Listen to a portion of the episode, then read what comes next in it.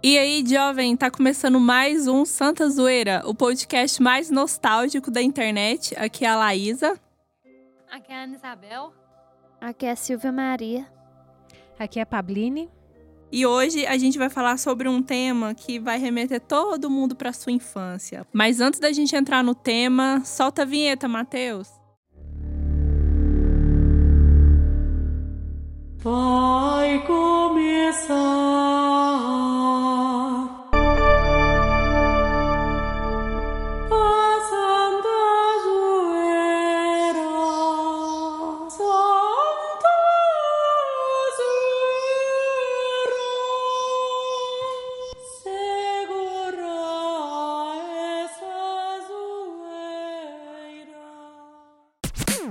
Fernanda, o que, que você tem pra gente hoje? Hoje a gente tem um e-mail da Celina Borges. Meninos do Santa Carona que me perdoem, mas os podcasts das meninas são os melhores. Os podcasts do feminismo e aborto são os melhores que já ouvi, ri e aprendi muito. E o podcast sobre aborto compartilhei com todos os meus amigos. Parabéns pelo trabalho, Santa Zoeira. Gente, a gente recebeu um elogio da Celina Borges. Você inspira nisso? pois então, Celina, é, muito obrigada pelos elogios. A gente fica muito feliz, mas a gente, a gente precisa melhorar muito ainda. A gente tá começando agora. Acho que esse agora é a terceira gravação que a gente tá fazendo. Mas mesmo assim, muito obrigada pelo carinho. Valeu, Celina. Deus te abraço. Obrigada, Celina. Deus te abençoe. Curta nós. Continua nos escutando aí, Celino. E nos ajude também, porque nós também aprendemos com vocês que nos escutam. E galera, vocês estão escutando a gente aí. Se vocês tiverem sugestões, ideias, críticas, a gente falou alguma coisa que vocês não concordam, pode mandar no e-mail que a gente lê aqui e responde para vocês. Pois então, pessoal, hoje a gente vai falar sobre os contos de fada. É isso mesmo, para você que desde criancinha já, já escutou aquelas histórias, aquelas histórias clássicas, né? Do Pinóquio, Branca de Neve, né? E os Sete Anões, Cinderela. Hoje a gente vai comentar um pouco sobre o que são os contos de fada e tratar um pouco da moral cristã que está por trás dessas histórias que nós escutamos desde criança. Então, para começar, os contos de fadas eles não têm uma data inicial, né? Eles assim são muito, muito, muito antigos. Eles vêm de tradição de pai para filho e vem de uma tradição oral, né? Então, tem pouco tempo que eles começaram a ser é, documentados, né? E a data que a gente tem é do século XVII, né? Onde na França, Charles Perrault, perdoem meu francês que eu não falo, ele foi o primeiro a relatar é, e a escrever esses contos, né? Ele ouvia esses contos do, da, da- na sua comunidade, ele ficava, ia atrás desses contos e ele relatava estritamente o que era contado. Ele não adaptou, ele não colocou as suas opiniões, ele, simples, ele simplesmente escreveu, né? E dentre esse, essas histórias estão o Barba Azul, o Gato de Botas, Cinderela, a Bela Adormecida, Chapeuzinho Vermelho e por aí vai. Então, é igual a Laísa falou, é, esses contos vêm de- é, muito antigamente, né? Assim, aproximadamente ali na Idade Média. E como essa época era uma época mais difícil, né? As pessoas trabalhavam no campo, tinham um tempo de vida curto, né? Eles não tinham uma longa idade, assim, eles envelheciam muito rápido. Então, era uma vida mais difícil. E esses contos, então, é, falavam dessa de uma forma assim mais trágica, né? né? Do jeito que nós conhecemos hoje. Tanto é que os irmãos Green, que são muito famosos, que eles também fizeram a sua coletânea, a primeira edição foi publicada em 1812, né? E ela também ela traz muitos textos também originais, sem readaptação, inclusive alguns textos do próprio Charles Perrault, né? Então, só a partir da segunda edição, que foi escrita somente por um dos irmãos Green, porque após essa primeira edição, eles, eles meio que cada um seguiu a sua vida, né? O Jacob Green, ele foi trabalhar com linguística e história da religião. Já o... Temos agora a participação, gente, do Álvaro. Participação... Gente, a gente cometeu uma gafe horrorosa. A gente esqueceu de apresentar o Álvaro, Por isso que ele tá aí gente. se auto-apresentando, gente. Ele esqueceu É. de passar por ele. Ele tá comentando aqui, né, sobre as historinhas que a mãe dele já conta pra ele, que ele gosta muito, né, Ele Álvaro? tá falando, sinistrão, é. Então, o único que continuou e que inclusive escreveu a segunda edição de contos foi o William Green.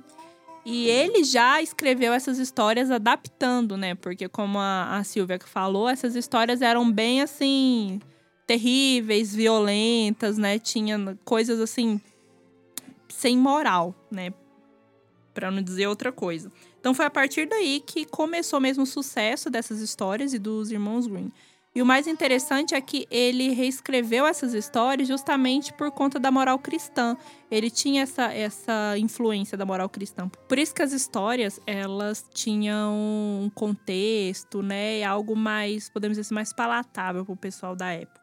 E sempre, e interessante de observar nesses contos de fadas é que eles sempre têm ali o intuito de ensinar uma lição, né? Seja independente da forma com que a, a história conta, muitas vezes ela mostra dois caminhos, o conto de fadas. Se você fizer determinada escolha, vai ter tal consequência. Se você escolher outro caminho, outra consequência. Então, o legal desses contos de fadas é, a, é que mostra as consequências das nossas escolhas. Né? Mas Sim. ali tudo nos contos de fadas, tudo cheio de fantasia e tal, mas sempre tentando ali ensinar uma lição. Sim, o que eu acho interessante também é porque é, hoje em dia a gente já sabe o que é história para adulto e o que que é história para criança. Mas quando esses contos surgiram, eles não tinham essa diferenciação. Por isso que esses contos, eles eram tão assim brutos, né? E eles tinham, eles relatavam mesmo é, a sua é, histórias bem difíceis, violentas e tudo. Eles não tinham essa separação. Hoje nós já sabemos, então nós já sabemos o que é conteúdo para criança, o que é conteúdo para adulto, né? E essas essas adaptações elas vieram dessa, desse entendimento, né? Que existe conteúdo para cada faixa etária, né? E o legal é que é, quando a gente vai estudar essa, essa parte da história, é observar a riqueza da tradição oral ali na época. A, a gente observa que tinha uma forte ligação ali, uma proximidade muito grande de pai com filho, o avô com os netos, porque eles contavam essas histórias, né? Eram histórias que eram passadas de geração para geração. Algumas sim eram, foram registradas, né? Claro. Mas antes ali nessa tradição oral, elas eram contadas, né? E foram passando de um para outro. E o legal é isso, de observar que essa proximidade que tinha de uma pessoa com a outra devido a essa tradição oral na época. E isso é muito, muito interessante. E o bom é que hoje em dia a gente tem livros de tudo quanto é tipo, mas é importante que essa, essa prática, né, de ler história para os filhos, de juntar os amiguinhos e contar as historinhas, que isso continue. E isso é, é algo que realmente faz parte, né, da, da nossa cultura. Assim, eu queria só fazer um adendo, que às vezes essas histórias, né, que hoje a gente vê mais bonitinha, né, mas que foram aperfeiçoadas, às vezes os pais daquela época tinham algum intuito, né, de amedrontar os filhos, porque até nossos pais já tiveram esse intuito, né, igual eu e a Isabel. Quando a gente aprontava, minha mãe contava a história do Tutu Marambá. Nem sei de que diabo que era esse bicho, que jeito que ele era. Mas ela falava assim, vamos lá pro quintal. Aí eu mandava a gente olhar pro, pro telhado e cantava a música do Tutu Marambá, que era tenebrosa, assim. Tutu Marambá de cima do telhado. Aí eu e a Ana já imaginava outras coisas, né, Ana? Pra mim era um bicho que pegava fogo, aí tinha um caldeirão lá em cima, e ela nem contava isso. Isso vinha do nosso imaginário. Ou seja, às vezes, né, essas, essas é, continuações, essas histórias assim, que tiveram esses finais macabros, às vezes nem eram propriamente contadas pelos pais. Às vezes as crianças ficavam com tanto medo do jeito que os pais contavam, que aquilo, elas colocavam imaginação naquilo. E como ia passando de pai para filho, né? Aí o filho escutava aquela história do pai. Só que às vezes o pai podia contar de um jeito e o filho imaginava aquele bicho, sei lá, de uma forma monstruosa, porque é, é, é diferente narrar para criança e narrar para um adulto, né? Então, assim, igual no nosso imaginário, Tutu Marambá era um bicho, assim, cabuloso, que ia vir pegar a gente. E minha mãe não falava nada disso. Só mandava olhar pro telhado e começava a cantar a música, mas a gente já imaginava um tanto de coisa, né? Então também tem, tem essa possibilidade, assim, né? Do lado da história. E isso é fantástico, né? Porque a história, né? O conto, que é um gênero literário, ele tem essa função, essa finalidade de encantar as pessoas, mas ao mesmo tempo de fazer com que elas pensem. E é, todo conto tem um clímax, que é aquela parte assim central que coloca o mocinho e o vilão e que eles estão ali naquele embate, né? Todas as histórias, todos os contos de fadas que a gente vai analisar tem esse clímax, né? Da bruxa com a princesa, né? Então, é interessante a gente pensar essa parte também, né? Sim, não é uma, uma história aleatória, né? Ela tem algo sempre para nos ensinar, né? E é justamente isso que a gente vai comentar aqui um pouquinho mais para frente. Mas antes, eu acho muito importante a gente comentar sobre uma pessoa que, de certa forma, é um pouco polêmica, né? Mas que ela é, foi muito importante para que nós pudéssemos realmente conhecer, né? E, de certa forma, imergir nesses contos, né? De fada, que no caso foi o Walt Disney, né? Que foi a pessoa que idealizou, né? Os filmes, inclusive o primeiro filme animado, né? Colorido, foi o da Branca de Neve dos Sete Anões, né? E daí para e de lá para cá ele trouxe muita muito conteúdo, né? Muita ele realmente deu vida, né, a essas histórias e, e cada vez mais entrou no nosso imaginário e a gente pôde realmente é, ver e realmente sentir e conhecer mesmo esse, esse mundo dos, dos contos de fadas. Porque, querendo ou não, infelizmente há muitas pessoas que não leem né, que não tem esse interesse ou mesmo que não sabem, né? E o filme ele é uma arte que veio para nos trazer isso de forma mais mais mastigada, né? Mais mais visível. E esses e essas histórias, né? A gente pôde ter um contato maior depois que a gente teve acesso a, a esse conteúdo. E a história dele é bem interessante, mas o que eu acho mais o que eu acho que a gente poderia frisar é que ele era uma pessoa visionária, ele realmente não desistiu de colocar em prática, né, essa de realmente dar vida, né, a esses personagens. O que a gente conhece da dos contos, né, em filmes, a gente sempre vai se lembrar, né, do Walt Disney, sempre vai se lembrar da Disney. Hoje em dia, é, hoje em dia a, a própria empresa, né, Disney, ela ela mudou um pouco o foco, né? E inclusive se envolveu em polêmicas. Mas a nossa intenção aqui no podcast não é entrar nessa seara, né? É realmente falar dos contos e comentar aquilo que é importante. E não tem como a gente falar sobre contos de fadas sem trazer para a história o Walt Disney, né? E uma coisa importante também é que além dele querer dar vida a esses contos, ele quis também, através dos seus parques de diversões, dar uma forma de de interação, de brincar com os adultos e as crianças ao mesmo tempo. E, de certa forma, imergir mais um pouco. Porque quem já teve a oportunidade de conhecer os, os parques da Disney, você realmente entra em um outro ambiente. Tudo ali tem os personagens, os brinquedos são temáticos. Então, é uma forma a mais de você se encontrar, de você entrar no mundo da imaginação, né? Então, assim, de certa forma, isso é muito bom e é muito rico pra gente, né? deixando à parte, claro, toda essa, essa parte polêmica que não que a gente não pode afirmar que o próprio Walt Disney em pessoa tem a ver, mas enfim. Continuando a nossa conversa aqui, então agora voltando para os contos propriamente dito que a gente que é o foco do programa e que a gente queria comentar, que a gente quer comentar com vocês, né? é, a gente selecionou alguns contos e a gente gostaria de partilhar com vocês aquilo que a gente percebeu e aquilo que é bem interessante, aquilo que realmente é a moral que vale a pena a gente comentar. É igual a Cinderela, eu acho muito interessante que a mulher, meu Deus do céu, mulher humilhada. Coitada, sofrida, viu? Igual aquela eu nunca vi.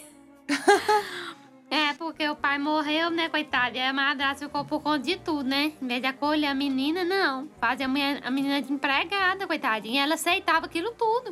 Em vez de falar assim, não, meu pai que deixou isso aqui tudo pra mim. Isso aqui é meu, minha filha, sai pra lá. Não, ela não falava nada, tadinha. Aceitava, sabe, aquela humildade. Fazia tudo que a mulher queria. Comia com os cachorros, comia com os, com os animais, não tava nem aí. Com os ratos, fazia roupa pros ratos. Tadinho, isso aí entra na fantasia, né? Que o sapo não fala nem nada. Mas eram os únicos amiguinhos que ela tinha, tadinha. E ela levava aquela vida assim, sabe? Fazendo aquelas coisas assim. Ela fazia com amor pra madrasta, mesmo que a madrasta não amava ela. E nesses contos antigamente é é conhecida como gata borralheira, porque ela às vezes passava tanto frio no quartinho dela lá, né? Lá em cima, lá da torre, que ela deitava, preferia deitar perto da, da lareira lá e ela ficava cheia de, dos borralhos, né? No rosto. Ai, ai, aquela mulher é muito humilhada. Até nessa versão nova agora que eles lançou, eu acho uma parte muito interessante. Esse filme prestou. Pelo amor de Deus, esse filme prestou. Live action. Esse prestou. Porque ela- a mãe dela falou assim: Minha filha, tenha coragem, seja gentil. Eu acho que isso é uma frase que a gente pode levar pra nossa vida. Porque a gente sempre tem que ter coragem, ser gentil com os outros. Não importa se os outros é mal com a gente. A gente tem que ser bondoso, sabe? Sempre querer fazer o bem e não o mal. E no filme ela fala, né? Até quando a madrasta lá, a madrasta faz horrores com ela. E ela fala assim: eu, eu te perdoo. Depois de tudo que ela fez, menina, ela ainda perdoou a madrasta. Então isso também ensina, sabe? A gente perdoar os outros. Não ficar com rancor. Porque o que aquela, aquela menina sofreu, minha filha, fazia tudo, sabe? Limpava a casa, era humilhada, rasgou o vestidinho da própria mãe que ela ia pro baile, tadinha, gente. Então ela Ah, ensina é. pra gente dois pontos importantes que a Ana falou aqui. Primeiro, a humildade Nossa, demais, minha de aceitar a vida dela e tudo o que acontecia a ela e o perdão. Né, que no fim das contas ela perdoou tanto a madrasta quanto as irmãs É, dela, né? As irmãs Tem outro ponto lá. ainda também, não é só esses dois, a justiça. Ela é justa porque no final da história, não sei se vocês já chegaram a assistir Cinderela 3, que é o retorno lá. Se não assistiu, assiste. É Não, eu demais, não. Cinderela Tá 3. perdendo. Cinderela 3 Eu sei é o músicas. retorno. Porque a madrasta pega a varinha lá da madrinha e quer mudar a história. E ela não consegue, porque o amor da Cinderela e do príncipe acaba vencendo no final. E aí a Cinderela vai, né, no final do filme, e ela não deixa de dar a punição que a madrasta e as filhas merecem. Nem também no live action atual, né? Que a madrasta e as filhas vão para um, um espaço de lavanderia, elas têm, vão Não, aprender a nesse live trabalhar. action não. Live action elas vai com, com O uma de outra Granduque lá. cidade. É, com o Granduque lá pra outra cidade. Ela Mas a história assim, original, elas vão lavar roupa, É né? lavar roupa, Ela vai isso. roupa, vira coisa lá do palácio. É, Você vê gente que lavar lavandeira. roupa é um É um perrengue mesmo. perrengue, gente. lavar Então roupa a não é fácil, Cinderela não. não. deixa de ser justa. Ela não fala assim, ah, eu perdoo, pode ir em paz, né? Vai fazer sua vida pra lá. Não. Ela não deixa de dar a punição que elas merecem. Não, ela deu um trabalho básico, elas não passavam fome, lavava roupa. Mas para aquelas mulheres que viviam num, né, numa condição de serem servidas, se colocar naquela, naquela posição era muito humilhante para elas. E isso que a Silvia falou me lembra muito o, aquilo que a gente aprende na nossa própria igreja. A gente peca, a gente pede perdão, Deus nos perdoa, mas a gente vai viver com as consequências do nosso pecado. A gente vai, de certa forma, pagar por aquilo que a gente fez. Sempre tem um lado Né? misericórdia e um lado justiça também, né? Hoje em dia a gente preza muito mais. As pessoas olham mais o lado misericórdia e esquece do lado justiça, mas os dois existem. É né? claro que a Cinderela não ia ser bobinha, né, tadinha? Ela pode ser humilde, humilhada. Não, sei lá. Mas ela não ia ser bobinha. Vamos para o meu castelo, mamãe. Claro que não. A mulher fez, fez ela comer o pão que o diabo amassou na terra. Tadinha. Ela falou assim, não, querida, tchau, eu te perdoo, viu? Mas vai embora. É, porque tem isso também. Muitas pessoas acham, às vezes, que nós, cristãos, católicos, a nossa humildade, né, é, é igual ser bobo, né? Fazer tudo que os outros mandam. E não é assim. Humildade não é isso. Não é você se sujeitar a qualquer coisa. É você andar na verdade, como falava Santa Teresa de Ávila, né? Mas é pelo menos ela não falou assim, eu sou rica. Ela não. ela não humilhou a madraça também, coitada. Ela não humilhava as pessoas, sabe? Ela não foi vingativa. Mesmo ela sendo a princesa lá, ela não humilhou ninguém. Ela só falou tchau e benção. Aí que tá a diferença também entre ser vingativo e ser justo. Que às vezes as pessoas podem confundir, né? Vingança com justiça. Porque tem muitos filmes que a gente até vê, ah, o justiceiro, aquele que matou a família inteira e vai lá e mata os outros. Isso aí não é justiça, é vingança. É, igual Né? o Conde de Monte Cristo também tem isso aí, coitado. O Queria conde se é vingar, É. mas acaba, né? E, e essa questão eu me fez me lembrar do, do Rei Leão, né? Que no final, o próprio Simba, ele desafia Scar, mas ele não quer matar Scar. Ele sabe que o Scar acabou, de certa forma, com a vida dele, fazendo ele se exilar, ficar longe de toda a família, deixar o reino, né, dele todo acabar. Mas o Simba, ainda assim, ele não quis matar o tio, mas o tio morreu no dente das hienas, né? Porque ele mesmo mentiu para as hienas né? Ele, ele enganou, então ele acabou tendo aquilo que ele merecia, mas só pelas próprias mãos dele. Ele mesmo fez aquilo e aquilo é uma consequência É daquilo igual que ele aquela fez. frase, né? A gente colhe o que planta. Isso. A gente planta o que colhe. E um outro ponto do Rei Leão, antes de sair da história do Rei Leão, é que no o Rei Leão ele nos ensina uma, uma parte muito interessante, que inclusive o Neiva tratou em um dos vídeos, que se você quiser, se você ainda não viu esse vídeo, corre lá no nosso canal e assiste. Que o Simba, ele foge da sua história, né? Quando ele quando o pai dele morre, ele se sente culpado e ele foge da sua história e ele acaba é, trazendo para sua vida o Hakuna Matata, né? Que tem problemas e tudo, mas não importa. Eu preciso é viver a vida e ser feliz. E na verdade, não. Né? Ele percebe que a vida dele, é, ele tem que assumir as consequências e as responsabilidades que a vida, de- que a vida impõe, né? E não fugir delas, que foi o que aconteceu. Então, a hora que ele que o macaco Rafik dá uma paulada na cabeça dele e fala que me, ele tem aquela, aquela frase épica, né? Que aquela batida na cabeça doeu, não dói mais. Mas é o passado, entendeu? Então, assim, o Rei Leão, ele traz isso pra gente, né? De, de reflexão. Que a gente na vida vai ter dificuldades, vai ter momento que a gente vai querer fugir, mas que é mais importante a gente enfrentar as nossas dificuldades, não fugir da nossa história, da nossa essência, nos assumirmos, né? Na, independente da- das circunstâncias.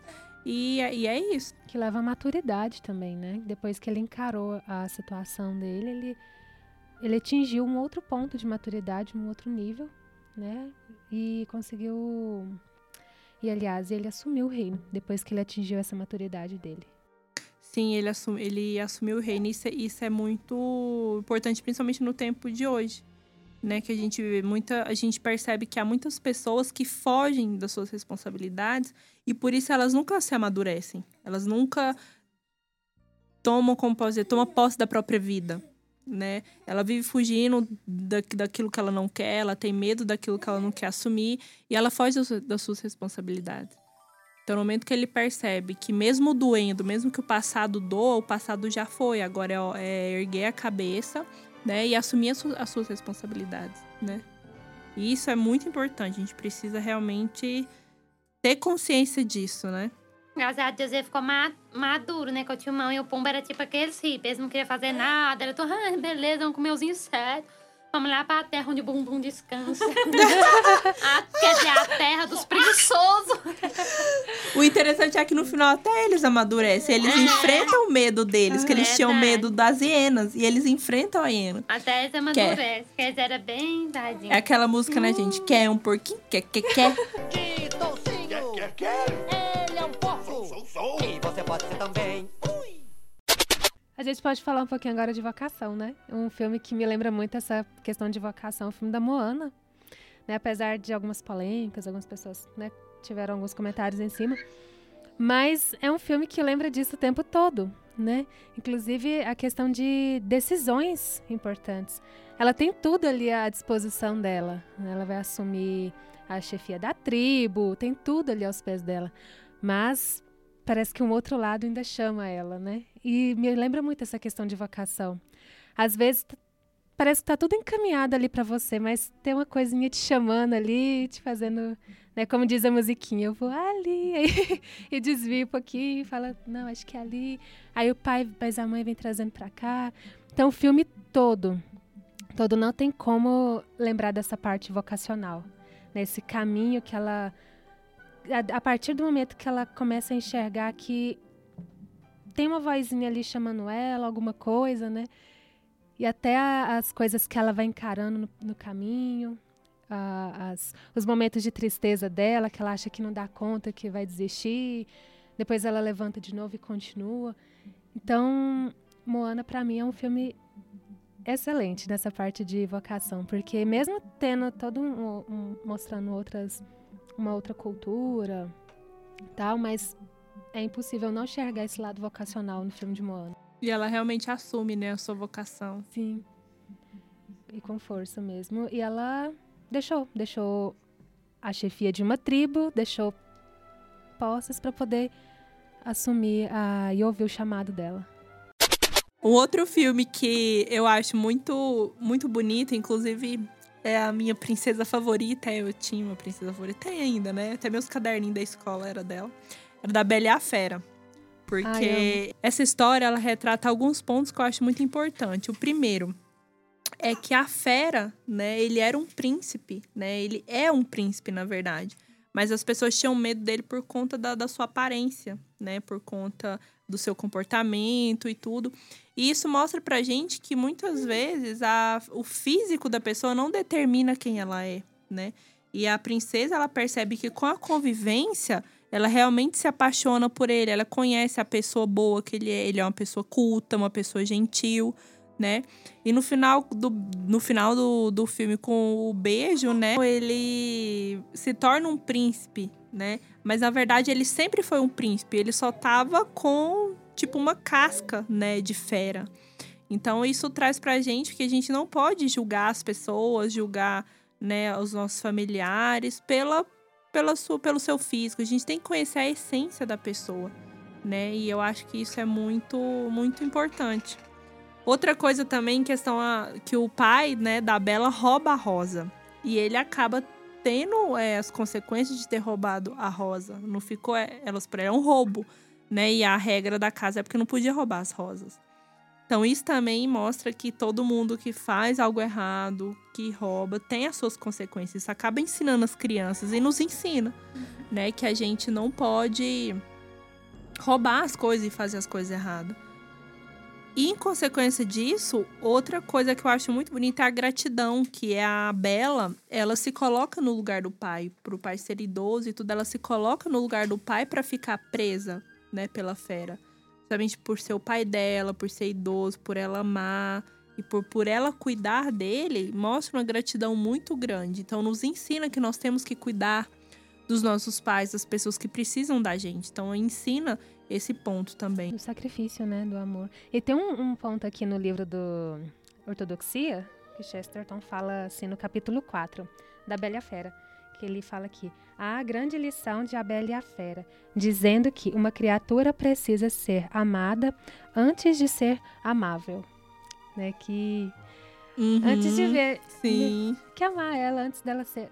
Não era um príncipe, né? Tinha aquela aparência do príncipe belo e tal. Mas conforme ela foi convivendo e foi vendo como era a fera, conhecendo ali as dificuldades dele, que ele passou, não, né? Mesmo tendo aquela aparência, aquele jeitão bruto, É, Mas- um grosseiro. um grosseirão, mas mostra, né, que a criatura ela precisa ser amada antes de ser amável. Achei muito bonito esse ponto. E ela ensina ele também, né? Porque quando ela começa, eles começam a viver assim, né? Junto, ela começa a ensinar ele, né? As boas maneiras, né? Até beber a sopinha, né? Mas ela sabe das limitações também, ela entende, né? Mas ele aprende muito com ela. Sim, e esse ponto da- do amor que a Pabline falou que é importante que você ame a criatura antes dela se tornar amável, é que o amor ensina, né? O amor, ele transforma as pessoas, o amor educa. Então, muitas vezes, é, o que que acontece? Se você não se sente amado por uma pessoa, você tende a culpá-la por isso. E, na verdade, não. Você tem que dar amor sem querer receber. E, por consequência, você vai receber amor também, né? Mas sem que seja um pré-requisito, né? Então é importante que a gente ame, ame, ame, ame, ame, sem esperar a volta, né? Outro conto também que eu gosto muito é da Bela Adormecida. É um dos contos antigos da Disney também. Que o live action me decepcionou, mas depois vamos falar disso, né? A Bela Adormecida é muito interessante, é uma análise minha, né? Assim, não é bem da moral, assim, do filme. Mas é que ela chama Aurora, né? A princesa. E é interessante porque os pais dela, é, eles tiveram dificuldade, assim, dá pra ver que eles tiveram dificuldade para ter um filho. Como São Joaquim e Santa Ana também demoraram um pouco para ter Nossa Senhora. E Maria é conhecida como Aurora também, porque ela é a aurora que antecede o sol da justiça. E no filme é muito é, bonito assim, se a gente for fazer uma comparação entre Nossa Senhora e a, a Bela Adormecida. Por quê? Porque quando ela, ela, os pais, né, a têm, o mal, que é a bruxa, tem inveja desse amor, dessa filha. É como se a bruxa, assim, fosse uma representação do demônio, né? Quando o demônio descobriu o plano de Deus, que ele ia, né, que ia haver uma mulher, que a, que a humanidade dependeria, de certa maneira, de uma mulher, porque se não fosse Maria, né, Jesus não teria vindo ao mundo. Ele teve inveja, assim como a bruxa lá da história, ela, a Malévola, né, tem inveja da, daquele casal, né, tem inveja daquela filha e de todas as graças que ela ganhou. Porque as fadas, né, as três fadinhas, que são protetoras da Aurora, dão graças, né, dão desejos especiais àquela criança. Que outras crianças do reino não tinham. Só a princesa que foi con- concedido essas três essas três virtudes, vamos dizer assim, né? Ah, o dom do canto, né? Ou seja, ela cantaria é, divinamente, né? O dom da beleza seria a mais bela de todas do reino. Assim como Nossa Senhora, ela foi agraciada com essas graças de Deus, né? Ela é Imaculada Conceição, né? Ela é, é toda cheia de graça, né? Então, também é- isso no filme me faz lembrar de Maria, né? É outra coisa também é que ela tem que se afastar do reino por causa da Malévola, né? Então, a Malévola joga sobre ela, né? Depois das três fadinhas colocarem ali as virtudes naquele bebê, a Malévola chega e faz e coloca uma maldição naquela criança. Aos 16 anos, ela furaria o dedo numa roca e morreria. E para os, e os pais, aquilo foi terrível, porque uma filha tão esperada, né? Então, eles fazem de tudo para tentar proteger ela desse mal. Assim como Nossa Senhora também. No Apocalipse fala, né? A mulher vai sofrer com a vinda do dragão, né? Porque ele quer matar a mulher e o fruto dela, né? Que é Jesus. Então, as fadinhas vão e levam ela, né? Por um recanto, assim, no meio da floresta, onde ninguém pode ver. Maria é, é a aurora do filme, assim, é uma comparação minha, né? Porque ela, entre todas, foi a mais humilde, a que mais se escondeu do mundo. Ela se escondeu, né? Porque ela foi humilde de tal maneira, assim, que ela não deixou o orgulho do demônio chegar até ela, ver ela. Porque um dos males do homem, o maior que todos nós temos, é o orgulho. Todo mundo tem esse mal, né? Todos nós nascemos com esse mal. E Maria não. Então ela foi sobreguardada desse olhar maligno, que é o orgulho. E, e depois, né, quando a Aurora tem completa os 16 anos, ela conhece o príncipe, né? E aí seria Sim. São José na história, né? Na Sim. história. Mas pode continuar que eu tô gostando muito da sua análise. São José, né? Igual o príncipe, né? Conhece ela, assim, de uma maneira, assim, é meio repentina, né? Como se eles realmente estivessem destinados um pro outro. A Aurora tava passeando no campo.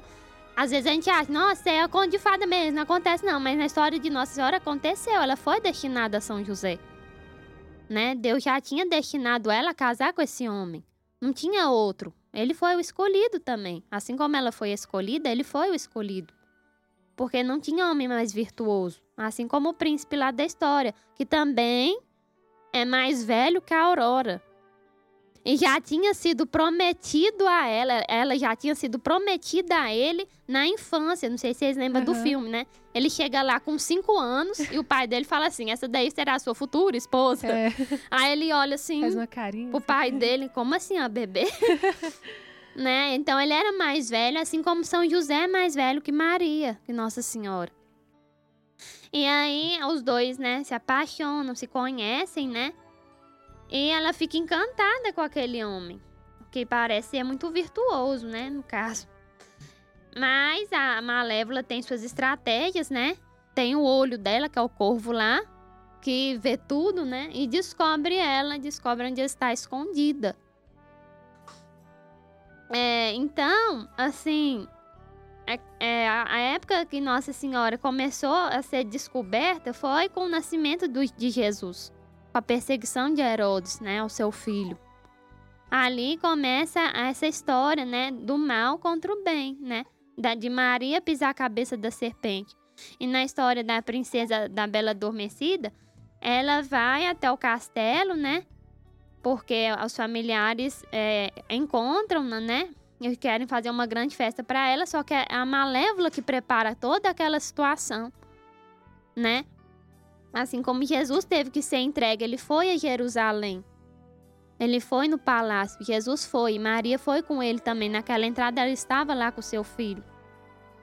É, e é, no ápice né, do filme ela fura o dedo numa roca, né? Ou seja, assim, Maria não caiu em pecado. Mas quando ela vê o seu filho sofrer e morrer na cruz, para ela aquilo ali foi a morte. Assim como para a princesa Aurora, aquele furar do dedo, né, da roca, foi uma, uma morte. É até interessante pensar nisso, né, porque tem quando a gente estuda sobre a Assunção de Maria, tem duas vertentes, né? Que tem a dormição, que Maria dormiu e foi assunta ao céu, e tem a outra vertente que fala que ela morreu. Muitos padres da igreja falam que ela dormiu porque ela não merecia o castigo da morte, que é para os pecadores, e ela não, nunca pecou. Outros santos padres também já falam que ela morreu devido à morte de seu filho, né? E seu filho sendo santo, ela também morreria por ele ter morrido, né? Mas de toda maneira, até nisso, assim, o filme tem essa conexão com a Virgem, né? Essa dormição, né? Ou seja, Deus a preservou porque é, do pecado, quando a, a princesa a Bela Adormecida espeta o dedo na roca, é, as fadinhas, sabendo disso lá no início, né, que a Malévola jogou aquele feitiço, elas falam assim: Mas ela não morrerá, ela dormirá, e com um beijo ela voltará a viver. E com Maria é isso também. Com a morte de seu filho, é como ela tivesse essa dormição, né? Ela teve que ter essa dormição, essa morte, enfim, né? Por causa da morte de seu filho. Mas com a ressurreição de Jesus, com o beijo da vida, ela volta a viver e é assunta ao céu. Assim, é uma comparação que eu não vi em outro lugar, né? Foi uma percepção minha. A moral da história é assim, né? Eu acho que é que do lado assim, mais do conto mesmo é da gente. é, a Aurora sempre foi uma, uma moça que viveu em paz com aquela família, né? Das fadinhas lá. E às vezes a gente, é como ela não conseguiu vencer esse obstáculo de furar o dedo, né? Às vezes a gente vai cair no pecado. Só que nós temos a graça de Deus conosco, que nos ajuda a ter, às vezes, essa dormição para não morrermos. Então, Deus nos ajuda a viver e com o beijo da confissão, nós restauramos a nossa vida. Então, tem esses dois lados assim que podemos pensar, tanto como uma comparação com a vida de Maria, de Nossa Senhora, que é a Aurora também, e esse nosso lado mais humano, né? Quanto pessoas, né? Fantástico. Tô até agora aqui parada só. uma história. Vocês acabou de compor uma, uma história paralela. Mas realmente faz todo sentido essa, essa análise da, da Silvia, né? Ainda por isso, essa- minha filha, se for menina, né? Meu bebê vai chamar Aurora. Não por causa da princesa, mas por causa de Maria. Ah, que lindo. gente, que gracinha. Tem outro conto também, eu já vou puxando aqui o papo. pode falar. É Pocahontas, eu gosto muito, sabe, de Pocahontas. É lá as indinhas, né, tá de uhul. Mas ensina, assim, a gente é, saber É, saber escutar o outro, saber ser amigo do outro, mesmo não conhecendo, sabe? A raça e tal, não importa, né? Raça, credo, não. A gente tem que ser amigo de todos, né? É, a Pocahontas ensina isso pro John Smith, tá? Ela ensina, né, com a delicadeza dela, ela ensinou. Mostrou que a natureza, né, é uma coisa a ser preservada. Não dos ativistas, claro, né? Mas a gente tem que saber que a natureza reflete Deus. Uhum.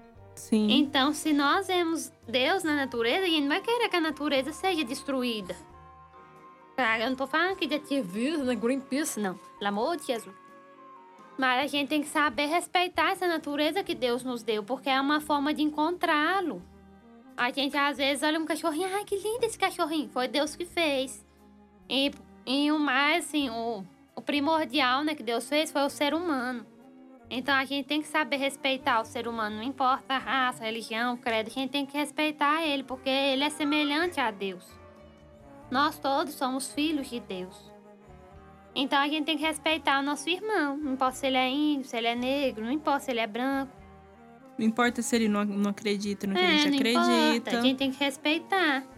A gente tem que respeitar e a gente tem que vê-los como missão, né? É, com certeza. E a missão começa com amor, né? A gente tem que amar nosso próximo para que através do amor ele possa ser evangelizado. E não falar na cara dele, Jesus te ama, vem ser católico. Não, não é assim que funciona. E o filme né? também ensina que tem outras maneiras de se discutir do que assim a briga, sabe, a violência. Tem outras maneiras de se discutir os problemas. E a gente precisa partir logo para violência.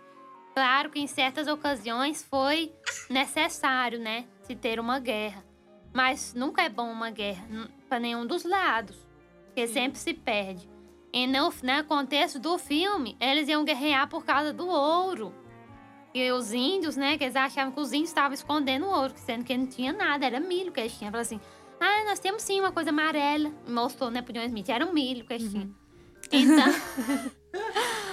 então, a ganância das pessoas às vezes fala tão alto que passa por cima, sabe?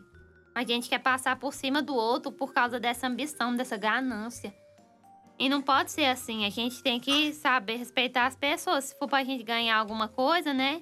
Ganha, mas sim. Sem estragar as coisas, sem estragar a natureza, sem estragar as pessoas. Senão, sem matar, né? Claro que a gente não vai matar. Eu vou matar aquele pessoa por causa de tal ouro. Não, a gente pode ser ganancioso assim, porque uma vida vale muito mais do que isso. E isso ensina também, que ela fala assim, não, gente, a gente não, não vai brigar, ela convence o pai, né, na a não fazer a guerra e todos baixam a arma. Porque ela fala assim, não, a gente não precisa brigar por causa disso, vamos conversar, né? Vamos saber falar. E o, o, o, o chefe lá da tribo fala, não, minha filha tem razão. A gente, é melhor a gente conversar e não brigar. Então, isso mostra, assim, sabe, que a gente às vezes tem ter uma conversa com a pessoa. Por exemplo, se a gente causa, tem intriga com uma pessoa, né? Ai, que a pessoa fala mal de mim. Não, você chega nela e conversa, né? Em vez de você sair falando mal da pessoa, por exemplo, criando uma guerra assim por trás da pessoa, né? Não, a gente tem que chegar, conversar com a pessoa, é fulano, o que que aconteceu, né? Não sei o quê. Antes da gente criar um estardalhaço. Esse filme ensina muitas coisas pra mim. A primeira que ensina é sobre a natureza, igual que eu falei, que a gente tem que ver Deus na natureza. Porque a natureza, igual na, na musiquinha dela fala, pois cada, pois cada planta, pedra ou criatura está viva, tem alma, é um ser. E é verdade essa música, porque todas as coisas vivas têm alma. Então a gente tem que saber que Deus criou tudo para nos mostrar a beleza da sua criação. Então a gente pode assim, ah, eu vou ali matar um trem, não sei o quê. Não, se for para alimento, tudo bem, né? Porque Deus tem. Mas, tudo assim, tem equilíbrio, a temperança, é, tudo né? tem equilíbrio. Mas a gente não pode sair tacando fogo em tudo. Uhum. Jogando, por exemplo, jogando lixo na rua, né? Isso é feio também, que a gente tá destruindo uma coisa bela. Porque pela natureza, por exemplo, quando a gente vai à praia, eu não, não sei, né? Mas eu. Eu tive a sensação de ver Deus, sabe? Porque é um- uma imensidão tão grande que você fica assim, gente, só Deus para criar tudo isso. Quando a gente olha a natureza assim, a gente encontra Deus, porque a gente vê a beleza dele. Então a gente tem que saber cuidar dessa natureza que Deus nos deu, porque é a forma de outras pessoas também encontrarem Deus. A gente destrói, né? Como é que vai fazer? Tudo feio, poluído, sei lá. Agora a gente vai na praia e pisa no espeto. É aquilo que, é aquilo que fala do belo, né? É. Deus, ele tá- exatamente. É, ele Deus tá no belo, né? Na verdade. Ah, Agora, se a né? gente poluir as coisas, por exemplo, a pessoa que pisou no espeto vai sair xingando. Quem é, meu Deus, pisei no espeto? Justamente. Não vai ver Deus nisso, vai sair xingando, entendeu? Então É. a gente tem que saber preservar isso que Deus nos deu. Exatamente. É, falando essa questão aí do amor que a gente falou agora há pouco, eu lembrei de outro filme, que é a da Princesa e o Sapo. Que é outro, né, que também tem ali essas polêmicas, mas tem umas coisas muito legais ali. O primeiro ponto que eu gosto é a determinação dela. Eu acho fantástica a firmeza que ela tem, né, de dizer, ah, mas isso aqui tá- é assim, isso aqui é assado e tal. Ela é muito firme essa firmeza dela eu acho muito interessante, principalmente se a gente trouxer essa firmeza para a vida espiritual, é fantástico. Mas tem um outro ponto que eu acho interessante de ser refletido também. Às vezes a gente planeja muito uma coisa, igual ela queria muito restaurante. Mas ela estava tão concentrada ali no restaurante, eu quero meu restaurante, não sei o que, não sei o que, que Deus assim, a gente trazendo aqui para nossa vida, às vezes não é só aquilo que é importante, só o restaurante. Tinha uma outra coisa que ela devia aprender, que era mais importante que aquilo, que aquele bem material, que era o amor. Então acabou que teve uma mudança radical a vida dela, né? Ela estava ali quase conseguindo o dinheiro do restaurante, de repente bagunçou tudo, ela virou sapa e virou aquela coisa toda. E aí, depois que ela passou por toda por tudo aquilo que, que ela passa no filme, quando aquele cara lá que mexe com voodoo, eu esqueci o nome dele, ele começa a, a tentar ela, né? Eu penso, é, é igual o, o demônio faz. Ah, mas olha só como você ficaria no futuro. Aí coloca ela ves- bem vestida, né? Com vestido belo, com restaurante todo pronto. E aí, de repente, ela ele mostra a imagem do pai, né? E começa a usar aquela imagem do pai. Falando, olha, tanto que ele se esforçou e não sei o quê. Aí ela fala uma coisa interessante. Que ele, não, ele pode não ter conseguido aquilo que ele queria. Mas ele tinha o mais importante, que ele tinha amor. Então, e aí, a- só o fato dela reconhecer que ele tinha amor e ela opta a agir conforme provavelmente o pai dela agiria, aquela aquela bagunça, aquela coisa que aquele cara lá, que pra mim é, eu enxergo ele como demônio, começa a se desmanchar totalmente. Então, às vezes Deus faz isso com a gente, né? A gente planeja A e não acontece B, acontece Y, uma coisa totalmente diferente do que a gente esperava.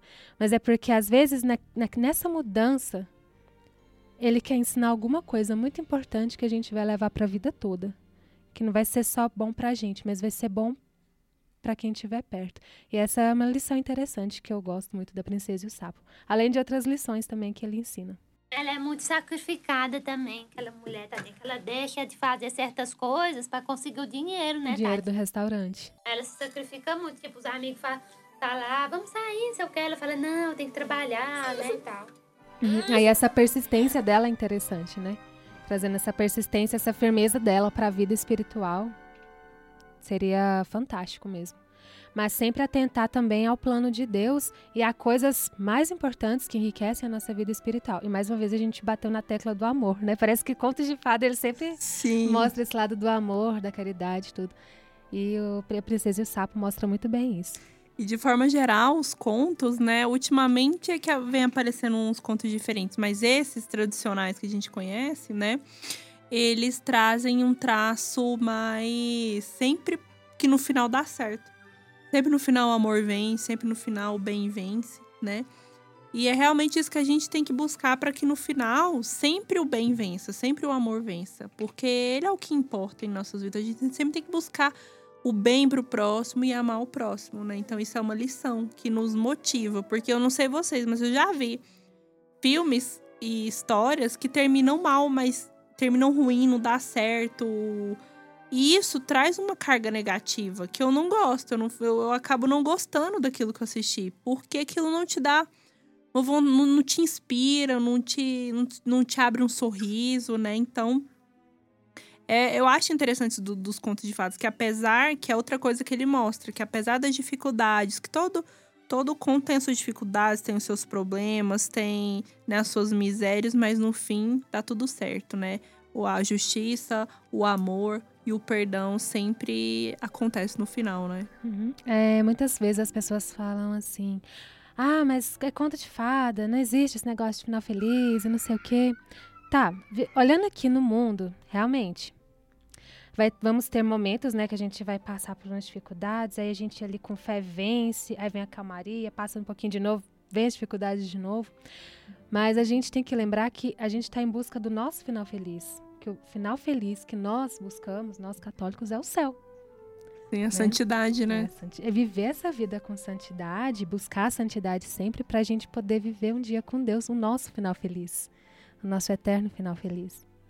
E, gente, a gente poderia ficar aqui a noite toda falando de vários contos. A gente separou mais contos para partilhar com vocês. Mas o nosso tempo já está se esgotando. Então, espero que vocês tenham gostado desse, dessa nossa conversa de hoje sobre os contos. Depois, se você também tiver uma percepção assim como a Silvia, né? Que ela elaborou toda, assim, uma percepção da história, né? Da Bela Adormecida. Manda pra gente no e-mail, a gente vai adorar ler, tá? Então, se vocês ainda tiverem mais alguma sugestão e tudo, manda pra gente. E não esquece de acompanhar a gente nas nossas redes sociais e no nosso canal no YouTube. E é isso aí. Pra falar da Malévola, que eu não gostei da Bela Adormecida, que é o live action, porque no live action a Malévola é tipo a boazinha da história, né, gente? Sim, Aí você deu acaba gostando da porque Malévola, é o né? vilãozão, que é o demônio. Vira tipo o bem? Não, não rola, né? Então esse live action pra mim foi muito. Foi um fiasco. É a tendência de muitos filmes, né? Não séries de gosto hoje. de Malévola, vai ter até Malévola 2, eu nem pretendo Nesse dois assistir. parece que ela se re... Porque aí ela, Mara. eh, na Malévola, se re- fala que, lá, eh, que o pai da, da Aurora que é o malvadão, né? Assim, muda totalmente a perspectiva do primeiro filme, né? Do Uhum. original. Então, pra mim, não compensa assistir. Então é isso aí, galera. Espero que vocês tenham gostado. Um beijo no coração e até mais. Tchau. Tchau, pessoal. Tchau, obrigado, valeu. Dá tchau, Álvaro. Ele não quer gritar. De tchau!